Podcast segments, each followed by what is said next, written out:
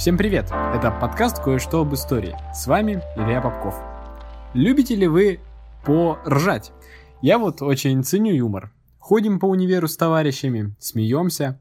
И так каждый день.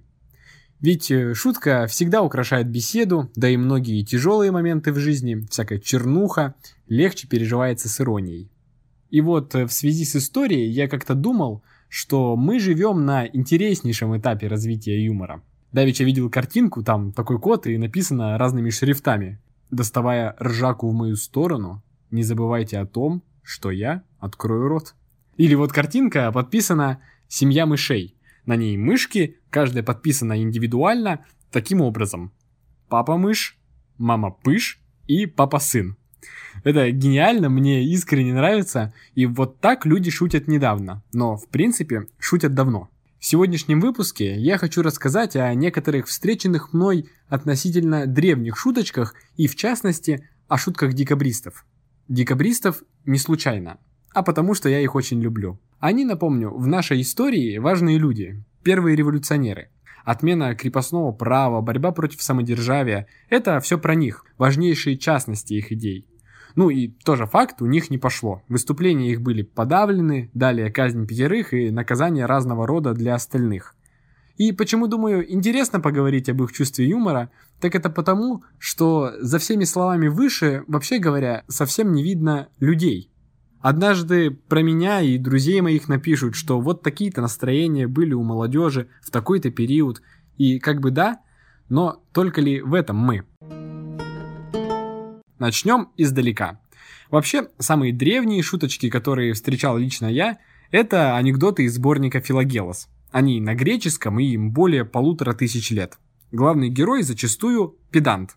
Тут это мужик с очень забавной логикой. Давайте прочту что-нибудь. Представьте, что мы древние люди, сидим в каком-нибудь древнем баре, и я пытаюсь вас развеселить. Педант разговаривал с двумя людьми.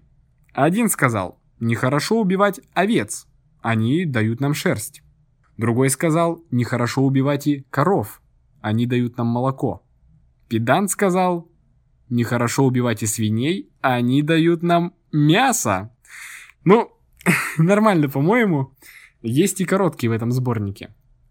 Педанту сказали, будто ворон живет больше 200 лет.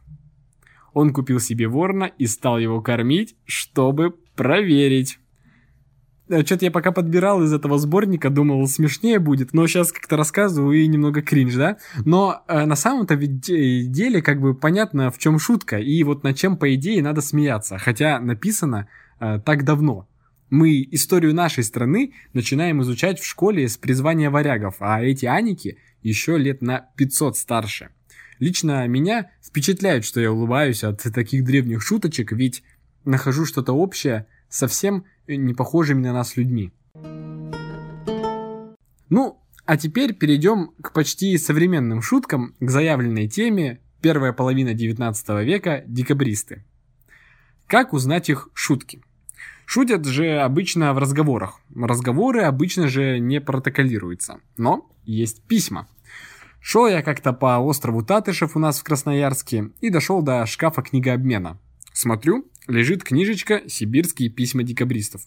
Понятное дело, сразу к рукам. В этой маленькой книжке собраны письма декабристов из Сибири одному адресату – Якову Дмитриевичу Казимирскому. Казимирский в момент его знакомства с декабристами служил в корпусе жандармов. Это политическая полиция империи. И с декабристами он познакомился не случайно, а по работе.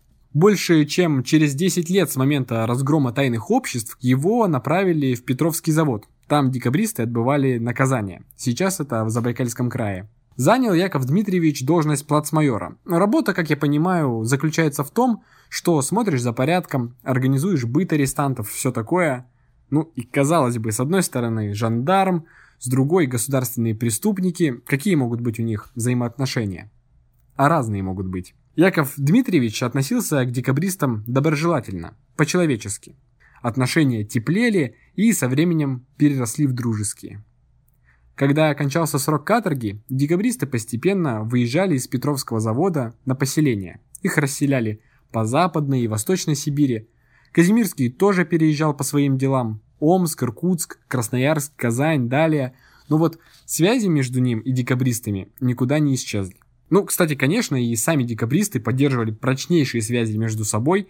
Так вот, Казимирскому очень многие писали. В этих письмах спрашивают о здоровье, делятся новостями, погоду обсуждают. Ну, и шутят иногда. Вот она и тема подкаста «Дожили». Давайте посмотрим, как оно делалось. Очень мне нравится чувство юмора декабриста Пущина Ивана Ивановича. Он нашего солнца русской поэзии Александра Сергеевича, лицейский друг. Лично участвовал в восстании на Сенатской, получил с учетом смягчения 13 лет каторги, пользовался среди декабристов доверием и уважением, характер общительный. Вот в 1849 году он рассказывает в чернушном ключе о несчастье декабриста Трубецкого. Сергей Петрович с завязанной рукой должен будет недели 4, а может и 6 ездить верхом на стуле. Слава богу, довольно удачно я совершил падение с коня. Это не всегда так ловко делается в известные годы. Иван Иванович, ё какой-то немного токсик, да? Но, опять же, инструменты иронии ясные. Ездить теперь не на коне, а верхом на стуле. Удачно я совершил падение, которое не всегда так ловко получается в эти годы. Короче, он его и за старость, да, и за вот эту вот ситуацию. Ну, на приколе рассказывает. Вот с Пущиным еще забавная история. Переписка декабристов проходила просмотр, они же преступники. И чтобы избежать этого, Иван Иванович подписывал письма именем своей экономки Матрены Мишалкиной. А в самом письме использовал женский род. Вернее, пытался. Классическая история, читаешь его письмо, там сперва он старается, посетила, смотрела, а потом забывает и так и выходит, что пол письма от лица женщины, пол от мужского лица, а в конце подпись там «Верная ваша Матрена Мишалкина». Но сама эта маскировочка используется пущенным и юмора ради. Вот он утверждает, цитата, «Я хоть и поворчу подчас, но совсем не злая хозяйка, как говорят добрые люди». Мило, по-моему, забавно. Или в другом месте говорит, мол, в этом письме не будет доставать собеседника своими долгими рассуждениями. Но вообще такие рассуждения, цитата, неизбежная принадлежность старухи, которой в мае стукнуло 50 лет. Такая вот юморная старуха Иван Иванович Пущин. А вот Василий Львович Давыдов, участник Отечественной войны 1812 года, один из руководителей Южного общества декабристов, в письме обыгрывает возраст своего сына. Он там пишет, какой здоровский эффект произвело на их семью последнее письмо Казимирского. Все были рады, жена, дети. И затем пишет. Один Леша остался равнодушным, но вы ему, надеюсь, простите. И затем по-французски мило добавляет. Дайте ему вырасти, он вас полюбит так же, как мы вас любим. Леша на момент письма один год. Завершить выпуск решил даже не шуткой, а скорее таким забавным сюрпризом, который затеял в 1838 году декабрист Федор Федорович Ватковский. На момент письма ему 38 лет – а Казимирский на момент письма готовится встретить свой первый Новый год в должности плацмайора. Федор Федорович пишет новому начальнику с просьбой разрешить ему соблюсти свою новогоднюю традицию. Там, для этого нужно разрешение, чтобы выйти позже обычного из каземата, но это не главное. Главное, смотрите, какой сюрприз. Читаем. Несколько лет сряду я встречаю Новый год в семействе Трубецких. И сегодня они меня приглашали. Но я отозвался, что нездоров желая их обмануть и прийти неожиданно. Вот ути милашка. Ну, а что у нас по итогам? Понятно, что все эти разрывные шутки мало что значат в истории движения декабристов, совсем уж ничего не значат в масштабе истории России.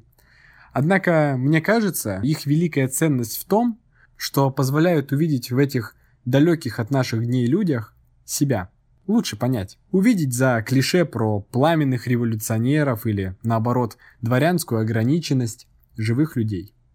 Подписывайтесь везде, где видите этот подкаст, пишите комменты в группе ВК или там на Ютубе. Таких ощущений у меня еще не было. Но, а юмор есть юмор. С ним можно вроде бы все пережить. Так ведь, друзья? Над нами облако ветер по скрипту, но я, наверное, где-то скипну очень важный диалог. Вроде бы живу, но я не знаю для чего Иногда такое чувство, будто я играю роль Я играю роль, как будто мне не все равно yeah.